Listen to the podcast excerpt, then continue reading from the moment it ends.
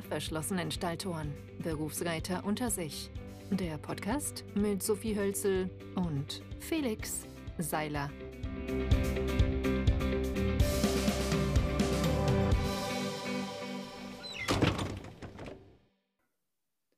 Hallo und herzlich willkommen zu einer neuen Folge von Hinter verschlossenen Stalltoren, Berufsreiter unter sich. Ich bin der Felix.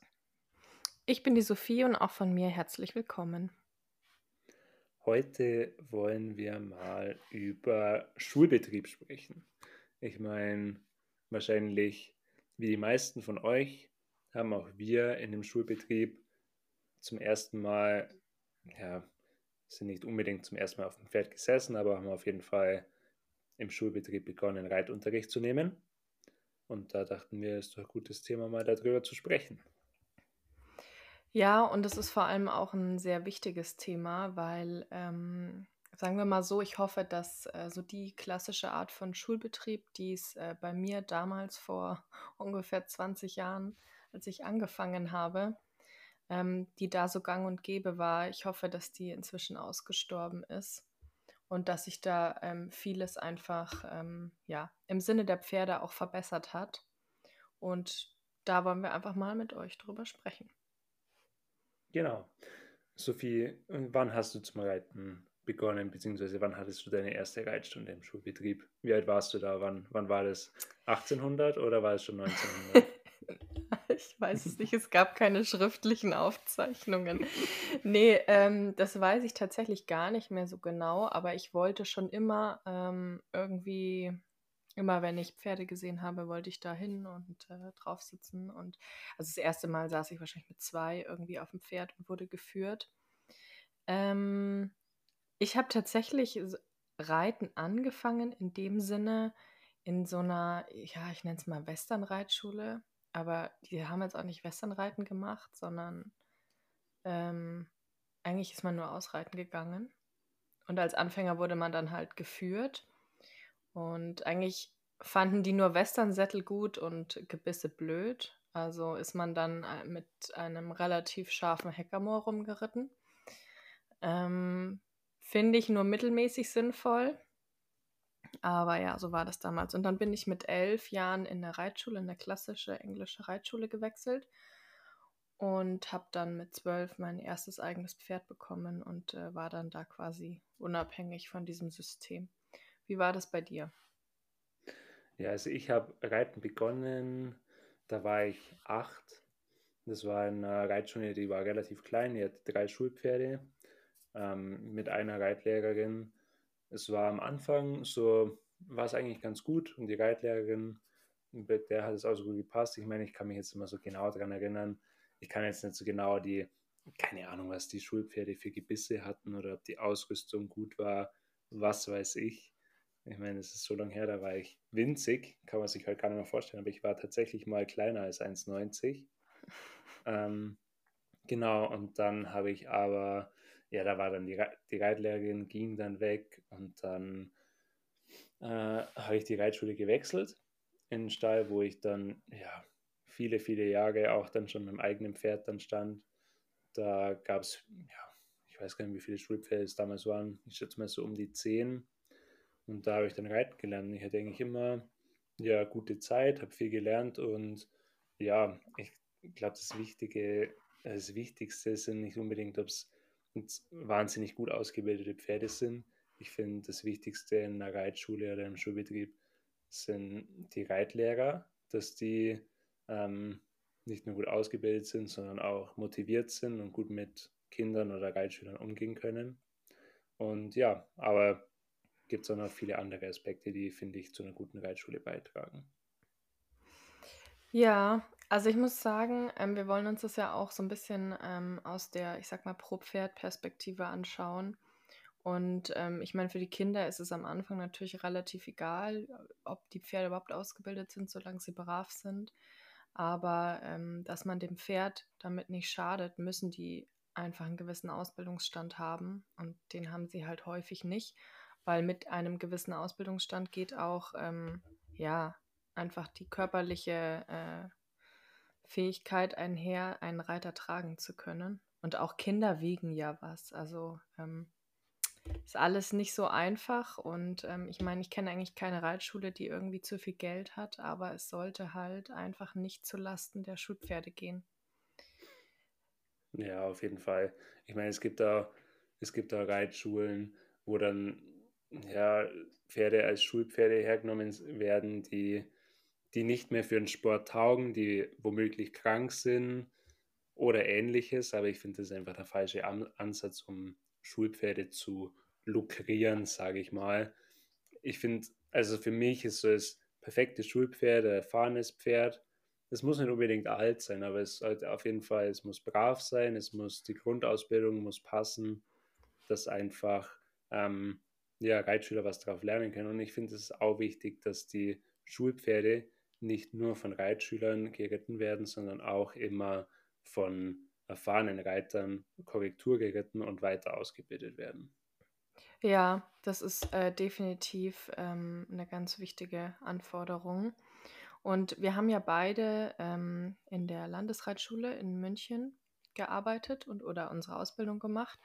Und da ist ja auch ähm, ja, ich sag mal, ein großer Schulbetrieb. Ähm, also da sind so Schulpferde für so Trainerscheine, für Abschlussprüfungen und, und, und, für Lehrgänge, die man da leihen kann. Und da ist es so, dass es wirklich ähm, nicht selten ziemlich gut ausgebildete Pferde sind, die auch äh, sportlich erfolgreich waren und die dann irgendwie, ja, klingt immer so hart, aber im Prinzip läuft es so, die irgendeinen Mangel haben und dann halt einfach da dann ähm, ja eben noch so genutzt werden können. Und ähm, ja, nee, keine Ahnung. Ich kann das irgendwie nicht positiver darstellen, als ich es tatsächlich so ähm, ja aus heutiger Perspektive sehe. Ich finde das eigentlich ziemlich, äh, ziemlich tristes Dasein. Und auch in Warndorf ähm, für die Abschlussprüfungen, da gibt es ja auch Schulpferde, aber da sollte sich vieles verändern. Vielleicht hat sich ja auch schon ein bisschen was getan, aber ja. Ja, ja ich meine grundsätzlich, ja, in München zum Beispiel, da gab es schon einige gut ausgebildete Schulpferde. Muss ja auch sein, wenn die bei einer Abschlussprüfung oder bei einer Meisterprüfung mitlaufen sollen. Und es ist ja so, ich meine, jetzt wenn ein Pferd ähm, großen Sport gelaufen ist und dann, ich meine, Mangel kann vieles sein. Mangel kann sein, dass es zum Beispiel ist mental auf dem Turnier, dass es zu viel ist fürs Pferd. Es kann sein, dass es irgendwie eine Verletzung am Bewegungsapparat hat, zum Beispiel, dass das Pferd dann deswegen nicht mehr im Springen genutzt werden sollte. Aber wenn das Pferd dressurmäßig auch gut ausgebildet ist, kann man das ja ohne weiteres dann für Dressurunterricht hernehmen, zum Beispiel. Spricht ja gar nichts dagegen, aber ja, ich glaube, das Hauptproblem von vielen Reitschulen ist nicht unbedingt das Pferdematerial, sondern auch einfach, wie die Pferde ähm, gehalten und gepflegt ja. und ja, aus, weiter ausgebildet werden. Weil es ist ja, keine Ahnung, es gibt ja Reitschulen, da laufen die Schulpferde am Tag zwei, drei, vier Stunden womöglich und das jeden Tag, jedes Mal mit einem anderen Reiter und das dann über mehrere Jahre auf Dauer ohne Ausgleich, ohne dass das Pferd jemals auf Koppel kommt oder irgendwie rauskommt, das dann zu machen, das ist einfach nicht pferdegerecht. Ja, oder in, ähm, in Riem ist es ja zum Beispiel so, dass, ähm, ich meine, es ist eine riesige Reitanlage mitten in München. Ähm, was soll das auch für eine Pferdehaltung sein? Aber also ich weiß nicht, wann da ein Schulpferd das letzte Mal auf Paddock stand. Wahrscheinlich als wir da gearbeitet haben, so ungefähr. Also. Ja, ich meine, ich kann jetzt nicht sagen, wie es jetzt ausschaut. Da war ich schon lange nicht mehr da. Ich meine, wir haben schon mal geschaut, dass wir es irgendwie so gut wie möglich, so gut wir es halt hinbekommen haben, die Schulpferde rauszustellen, aber natürlich ist es weit weg von einer optimalen Pferdehaltung.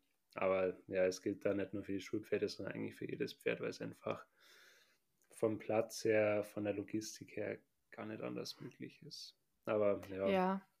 Was kein, äh, keine Entschuldigung sein soll, ähm, ja. ja, und da wird halt dann viel mit Führmaschine gelöst. Also, ja, die haben halt dann Tage, wo die wirklich nur in die Führmaschine kommen. Aber das soll so nicht sein. Vielleicht hat sich da ja inzwischen was zum Positiven äh, verändert.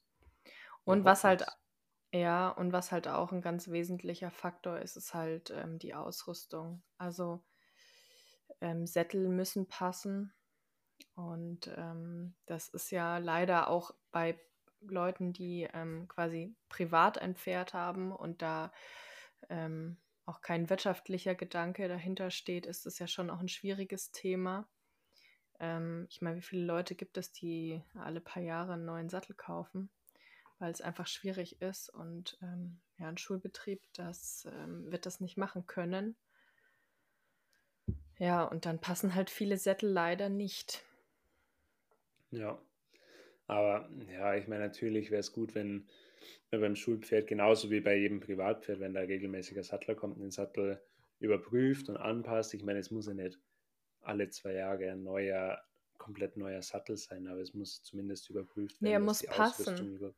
Und es ist auch wichtig, was es auch in manchen Schulbetrieben gibt, dass die Ausrüstung einfach komplett entweder kaputt ist, zum Beispiel, ich meine, es ist auch ein Sicherheitsrisiko, wenn zum Beispiel Steigbügelriemen alt, kaputt sind, womöglich Risse haben. Wenn der Steigbügelriemen reißt, dann ist es einfach ein Sicherheitsrisiko.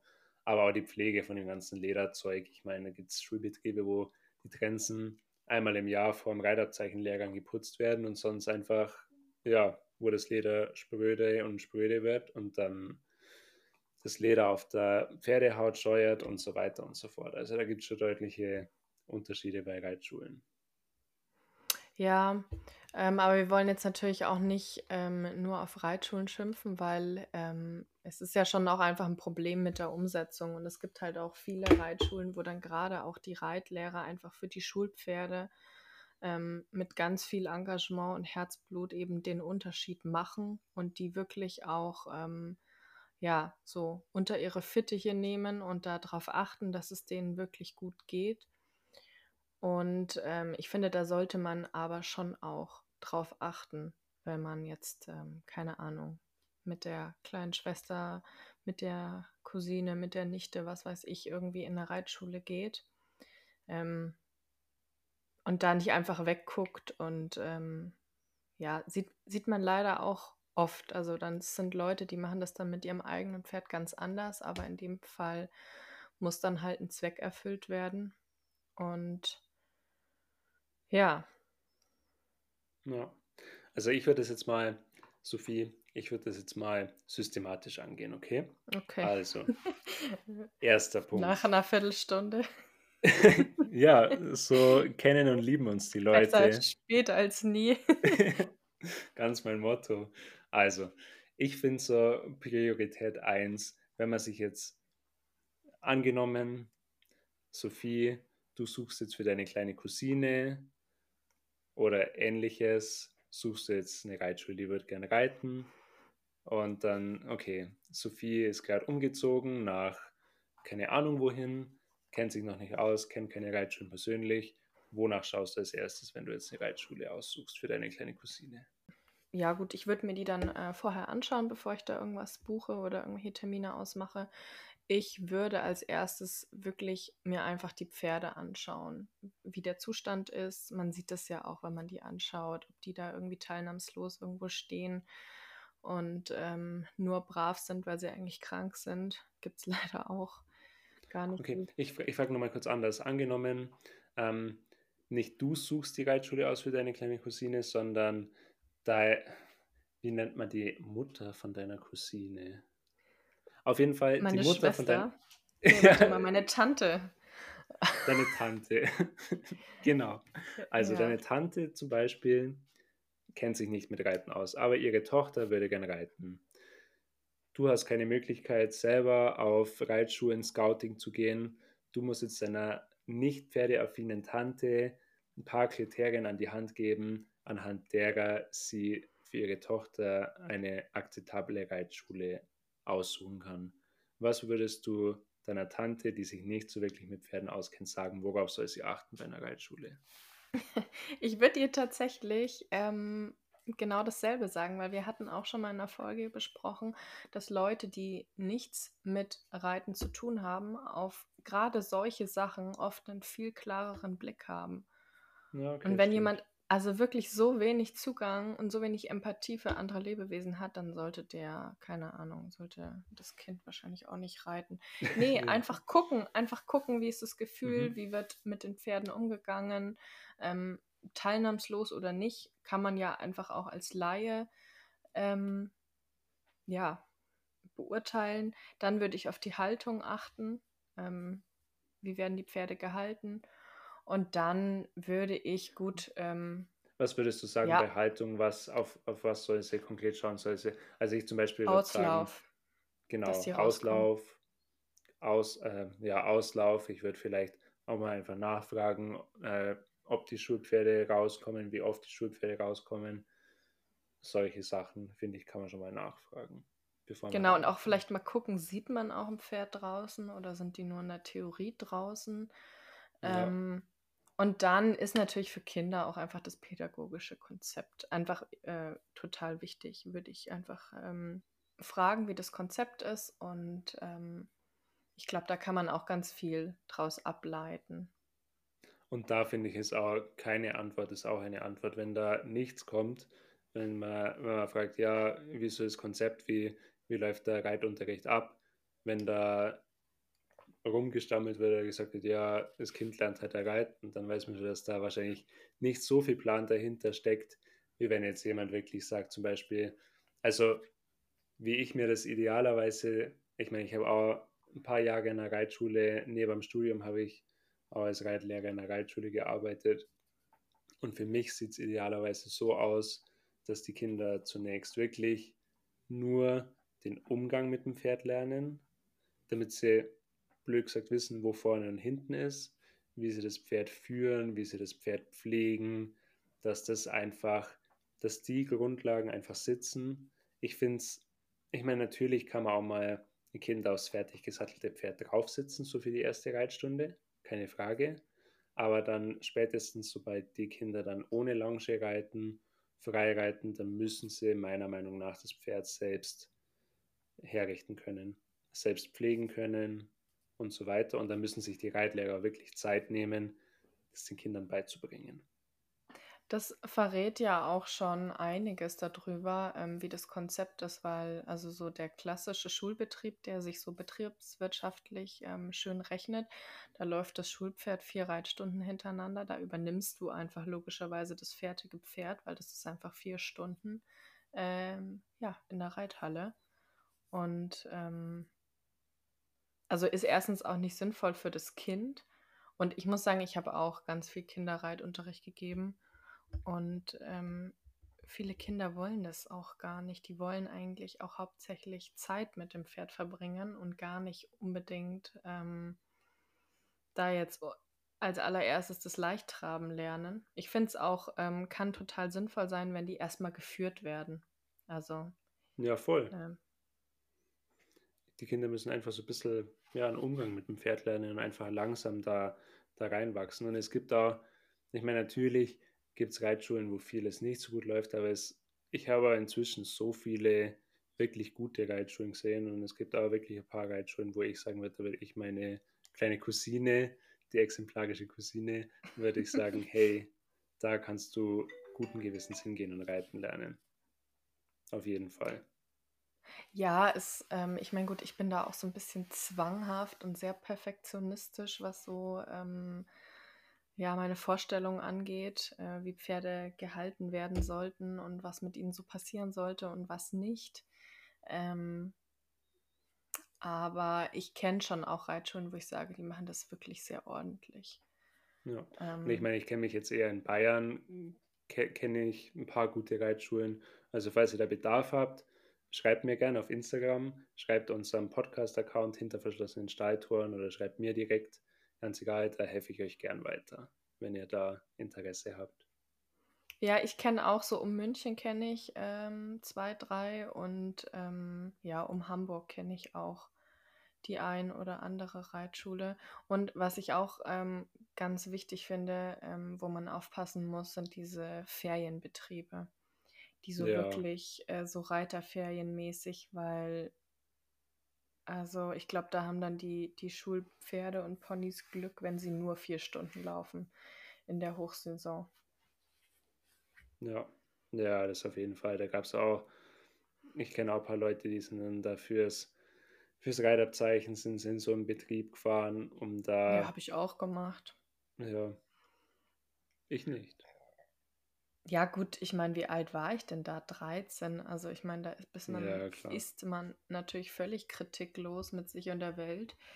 Ähm, und was ich auch total wichtig finde, ähm, dass Reitschulen auf ähm, ein passendes Verhältnis von ähm, Pferdegröße und ja, körperlichem Zustand und Reitergewicht achten.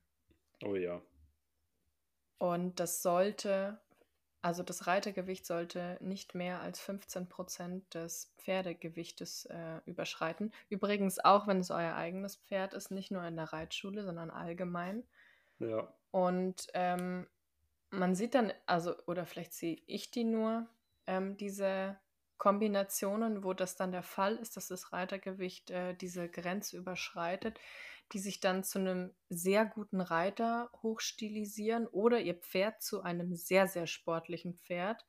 Deswegen passt es dann trotzdem. Und ähm, ja, ich, manchmal sage ich aus Höflichkeit dann nichts, ähm, weil es natürlich auch ein sehr sensibles Thema ist. Und ich meine, die Leute würden jetzt ihr Pferd nicht verkaufen, nur weil ich sage, ähm, ich finde das nicht gut. Ja, Aber so ist es halt nicht gedacht mit dieser Gewichtsbeschränkung. Ich hatte auch schon Diskussionen auf Social Media mitbekommen, wo dann die Diskussion ist, ja, ich meine, ich wiege zwar zu viel nach der Definition für mein Pferd, aber ich kann viel geschmeidiger sitzen als Ja, äh, ein Reiter, der nur 40 Kilo wiegt und dem Pferd den Rücken plumpst. Aber ich meine, selbst wenn du ist nicht der 5000 Maßstab. Kilo wiegst und total geschmeidig sitzt, deswegen ist es trotzdem belastend fürs Pferd und trotzdem zu viel. Es ist ganz egal, wie Ja, geschmeidig du auf dem Pferd sitzt. also das ist, diese 15% sind schon als, als harte Grenze gedacht und nicht nur als so Gedankenkonstrukt, an dem man sich orientieren kann, wenn man möchte. Ja, und Ja, das ist auch, ich meine, natürlich, ich meine, ich, ich bin jetzt zwar eher schmal, aber ich habe trotzdem, ja, zwischen 80 und 90 Kilo. Ich meine, ich kann zwar, sage ich mal, nicht schlecht reiten, aber deswegen kann ich mich trotzdem nicht auf den Pony zum Beispiel draufsetzen. Und wenn ich mich auf den Pony draufsetze, dann ist es maximal für fünf Minuten. Kann natürlich beim Berufsreiter immer wieder vorkommen, dass es zum Beispiel Situationen gibt, okay, da ist ein Pony, hat gerade das Kind runtergeschmissen, ich setze mich kurz drauf, um das Pony irgendwie wieder in den Griff zu bekommen. Dann kann man das mal für fünf bis zehn Minuten machen, aber ja, das soll es dann auch gewesen sein. Ja, ja, es ist halt so die Realität, aber so mega sinnvoll ist es auch nicht. Ähm, Ja, aber ja, da sind wir wieder bei ähm, Theorie und Praxis. ja, ich meine, da fällt mir gerade was ein. Ich meine, wir reden hier ähm, immer so, wie es optimalerweise sein sollte, aber wir hatten ja ähm, eine Folge mit dem Thema Eigenverantwortung und Helmpflicht. Und ich war der feste Verfechter der Helmpflicht. Und jetzt rede ich hier über Gewichtsgrenzen, pipapo. Ich habe gestern erst habe ich ein Foto in meinen Instagram-Erinnerungen gefunden, wo ich ohne Helm auf dem Pony drauf sitze. Das werde ich nicht veröffentlichen, aber ja, Ja, ich, sitzt. Aber ja, ne, wir sagen ja, so, wie es so, optimalerweise sein sollte. Nee, und ich meine, wir haben ja auch aus unseren Fehlern gelernt. Wir haben ja nicht gesagt, Ja. dass wir noch nie welche gemacht haben. Ähm, ja. Felix, jetzt äh, erzähl du mir doch mal, äh, worauf würdest du achten, wenn du jetzt für deine exemplarische Cousine äh, eine Reitschule suchst? Was ist das Ja. Erste? Mm, Also stimme ich dir zu mit, äh, wie die Pferde ausschauen. Ich würde schauen, ähm, auch, ich würde in den Stall reingehen, schauen, ob der Stall sauber ist. Ich finde schon Stall, wenn man in den Stall reinkommt und es die Luft steht und es müffelt, dann ist es schon mal kein, schon von Anfang an kein guter Indikator für einen ordentlichen Stall und auch kein Indikator für eine ordentliche Reitschule. Dann finde ich, sollten wie du sa- gesagt hast, die Pferde sollten jetzt nicht teilnahmslos schauen, die Pferde sollten gut gepflegt ausschauen, es sollte Auslaufmöglichkeiten für die Pferde geben, eigentlich alles das, was du schon gesagt hast. Und dann, wie, was ich schon vorhin gesagt habe, Ich finde, das Konzept ist einfach wichtig. Wie werden die, wie werden die Kinder ans Pferd herangeführt? Und dann würde ich auch schauen, ist auch ein guter Anhaltspunkt, vor allem wenn man sich jetzt nicht so gut, wenn man jetzt nicht sagen kann, okay, ich schaue mir mal Reitstunde an und dann schaue ich, ob der Reitlehrer guten Unterricht gibt, wenn man das jetzt nicht selber wirklich beurteilen kann. Deswegen gibt es ja so Qualifikationsrahmen, wie zum Beispiel, ist es ein Pferdewirtschaftsmeister oder Pferdewirt oder ist es ein Trainer ABC? Die Sachen sind ja auch dazu, dazu da, damit man sich zumindest dran orientieren kann. Auf jeden Fall. Auf jeden Fall, wobei man muss auch ehrlich sagen, also so die pädagogischen, äh, ja, äh, wie soll ich sagen, äh, Genies sind ähm, ja gerade die Pferdewirte und Pferdewirtschaftsmeister häufig nicht tatsächlich. Ja, ich meine, das ist auch, ich glaube, das ist auch ein Unterschied zwischen, ich meine, natürlich gibt es heutzutage auch noch pädagogisch ungeschickte Reitlehrer, auf jeden Fall, aber ich glaube, das ist früher deutlich schlimmer war. Ich meine, ja. keine Ahnung, wo ich ja, reiten gelernt habe. Ja, das war, puh. Zu mir hat man da kommt gesagt, heute äh, das Jugendamt direkt. ja, zu mir hat mir jemand gesagt, äh, ich hatte einen Springtrainer und meine Mama hat dann zu mir gesagt, ähm, der schreit dich nur zu, der schreit dich nur so an, weil er noch Hoffnung in dich hat. Schön. Ja. ja. Ich meine, es hat mich es hat mich über den Schmerz hinweg getröstet, aber ähm, trotzdem finde ich, dass heutzutage oder grundsätzlich niemand so Reitunterricht geben muss mit Anschreien und nicht Kinder. Niedermachen und ja vor, allem, ja. vor allem, man muss ja auch bedenken, also wir waren jetzt ja wirklich ähm, Reitschüler, die dann irgendwie auch eine sportliche Ambition hatten und auch was lernen wollen, wollten. Ich weiß nicht, willst du immer noch was lernen? Auf jeden Fall. Okay.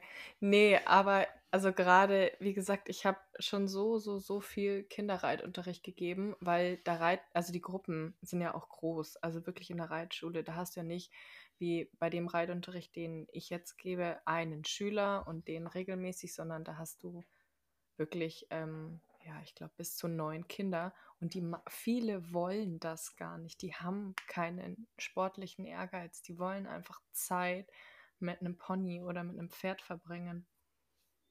Ja, ich meine, das ist, ist auch okay, aber dann finde ich, sollte man auch so ein bisschen differenzieren. Dann soll es, finde ich, auch idealerweise Reitgruppen geben, die nur ein bisschen Zeit mit ihrem Pony verbringen wollen und dann soll es Reitgruppen geben, die dann sportlichere Ambitionen haben. Was ich auch noch sagen wollte, worauf man vielleicht auch achten kann, wenn man jetzt zum Beispiel mal sich Reitschulen anschaut und dann ähm, ja, schauen wir, ob das eine gute Reitschule ist.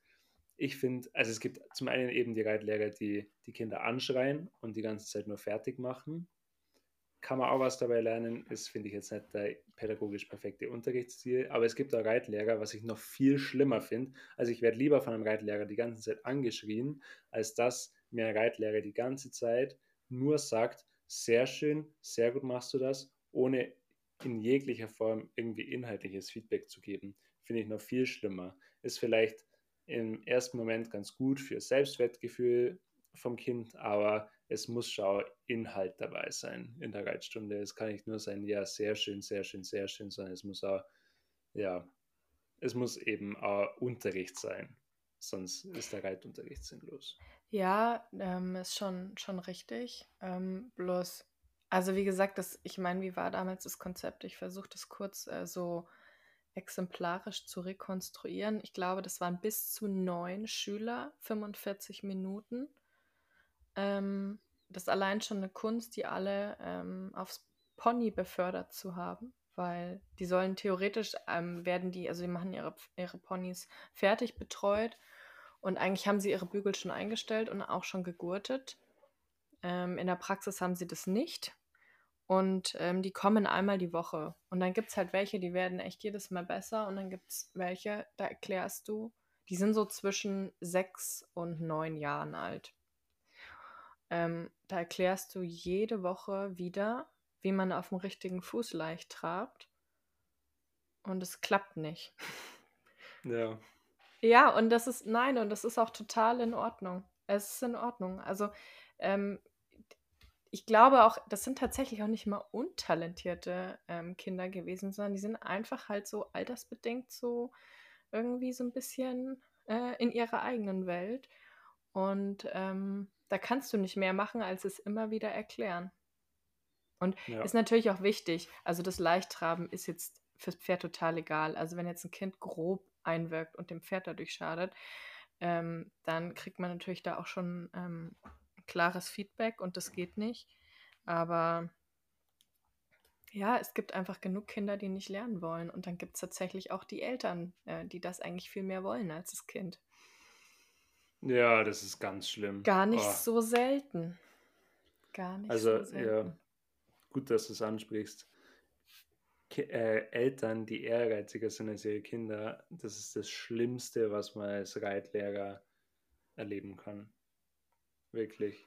Ja, ja, und dann hatte ich zum Beispiel eine Schülerin, die ist dann irgendwie, äh, ja, wie es halt ist im Kinderreitunterricht. Das Pony hat sich erschrocken, es hat irgendwie einen Satz gemacht, sie ist halt runtergefallen. Die hatte richtig Angst. Und die wollte eigentlich gar nicht mehr aufsteigen. Und ich glaube aber, ähm, ich habe dann auch mit der Mutter geredet, ich glaube, die hat sich auch nicht getraut, es der Mutter zu sagen. Mhm. Ähm, und das war aber jetzt nicht so die klassische Hexe, die da irgendwie ähm, da die große Reitkarriere für ihre Tochter anstrebt und die Tochter will das gar nicht, sondern ähm, das war irgendwie so ein Mittelding. Aber die wollte nicht mehr aufs Pferd aufsteigen. Ja. Die hat dann ihr Pony geführt, die ganze Reitstunde. Wahnsinn. Ja. Und ähm, es war irgendwie, es gab jedes Mal Tränen und ich ja, hatte aber noch schwierig. acht andere Reitschüler, ja. Das ja. ist gar nicht so einfach. Ja, ich meine, es war, ich hatte mal in meiner Zeit als Reitlehrer im Reitschulbetrieb, äh, hatte ich eine Reitschülerin, die war, die war schon älter. Ich will jetzt nichts unterstellen, aber ich schätze mal so Mitte 30. Und die war auch, ja, ähm, sie konnte schon frei reiten, also war jetzt nicht mehr in der Longe, aber ja, der Erfolg ließ zu wünschen übrig. Und was man sagen muss, sie hatte wirklich offiziell eine geistige Einschränkung. Und es war am mhm. Anfang für mich als motivierter Reitlehrer einfach total frustrierend, wenn jemand einfach keine Fortschritte macht. Ich meine, ich bin, wenn ich Reitunterricht gebe, das werden alle meine Reitschüler bestätigen, ich bin mit vollem Körpereinsatz dabei. Ich werde da teilweise sehr emotional ich versuche, also ich schreie niemanden an, ich mache niemanden fertig, aber ich bin. Du weinst dann einfach. weinen, oh nee, weinen, weinen tatsächlich nicht, aber ich bin, ich bin einfach mit Leib und Seele dabei, wenn ich Reitunterricht gebe. Ich glaube, das kann man sagen. Und wenn dann jemand einfach so null auf jeglichen Input reagiert, dann ist es frustrierend.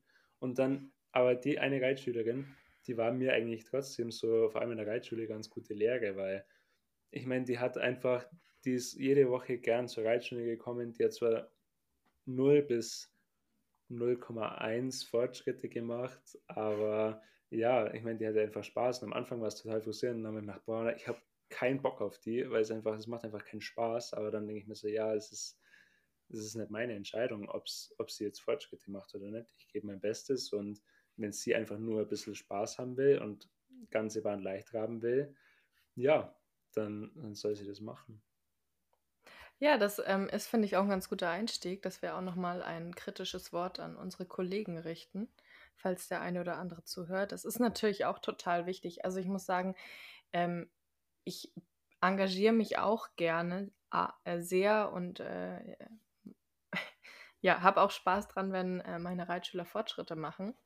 Und ähm, das ist auch der Grund, warum ich diesen, diesen Kinderunterricht auch gar nicht mehr gebe, weil ähm, das ist einfach ein anderes Konzept, da kannst du so gar nicht rangehen. Und ähm, das war mir aber immer wichtig, weil ich hatte eigentlich, also so richtig tolle Kinderreitlehrer, also ich hatte sie nie. Und ähm, aber das steht mir jetzt auch nicht zu. Also äh, ich hätte es jetzt auch nicht gerne gemacht und habe mich da gerade noch irgendwie im Zaum gehalten, da irgendwie mich da selber, keine Ahnung, zu verwirklichen, sondern ähm, ja, ich habe das dann wirklich als meine Aufgabe gesehen, dass die da einmal die Woche oder wie oft wie oft auch immer sie äh, Reitunterricht haben, da einfach eine, eine schöne Zeit haben. Und die, die was lernen wollen, die hast du auch immer dabei, aber die kommen dann ja auch schnell aus diesen Gruppen raus und da finden sich dann auch dann die passenden Gruppen und ähm, ja, also da müssen wir schon auf unsere Schüler eingehen. Ja, und was, ich, was mir auch noch sehr wichtig ist zu sagen, ist, dass Reitschulen einfach enorm wichtig für unseren Sport sind. Ich finde es ich finde es einfach wahnsinnig wichtig, dass es immer noch Reitschulen gibt. Und ich finde es ja toll, es gibt zum Beispiel die Reitschule, die, wo ich Reiten gelernt habe. Also nicht die, wo ich das aller, allererstes war, aber dann, wo ich die meiste Zeit war. Ähm, die hatten dann zeitweise, ähm, haben sie aufgehört mit dem Schulbetrieb. Und jetzt seit, oh, ich weiß gar nicht wie lang, ein, zwei Jahren schätze ich, haben sie jetzt wieder mit dem Schulbetrieb angefangen, haben wieder Schulpferde gekauft und haben jetzt einfach wieder ja, mit dem Schulbetrieb begonnen, weil es einfach einen wahnsinnigen Bedarf gibt und weil es immer weniger Schulbetriebe gibt. Weniger gute Schulbetriebe. Und ja, ja. finde ich super, dass die da wieder angefangen haben. Und ich finde, das muss man einfach unterstützen. Und da darf man auch Schulbetriebe nicht ähm, kategorisch schlecht reden, weil es gibt auch gute Schulbetriebe und Schulbetriebe, wo man es lernt. Und es ist einfach, ja, ohne Schulbetriebe, irgendwann reitet niemand mehr. Und dann, ja, keine Ahnung. Ja, oder halt nur noch die Leute, die, die direkt ein eigenes Pferd bekommen. Ganz genau. Und das kann auch nicht das sein, was wir wollen für, für den Sport oder für diese ganze Branche. Ähm, und es gibt halt auch einfach ähm, Kinder, wo es nie so sein wird, dass die ein eigenes Pferd bekommen. Das können die sich dann irgendwann, ja. wenn sie erwachsen sind und arbeiten, selber kaufen. Aber wo das einfach finanziell nie drin sein wird. Und ähm, für die ist es halt trotzdem ein Zugang. Ja, und ja, das finde ich schon auch wichtig. Also ja, ich finde auch, ähm, man kann das äh, abschließend äh, zusammenfassen, einfach die guten Schulbetriebe, die es ja durchaus gibt, einfach unterstützen.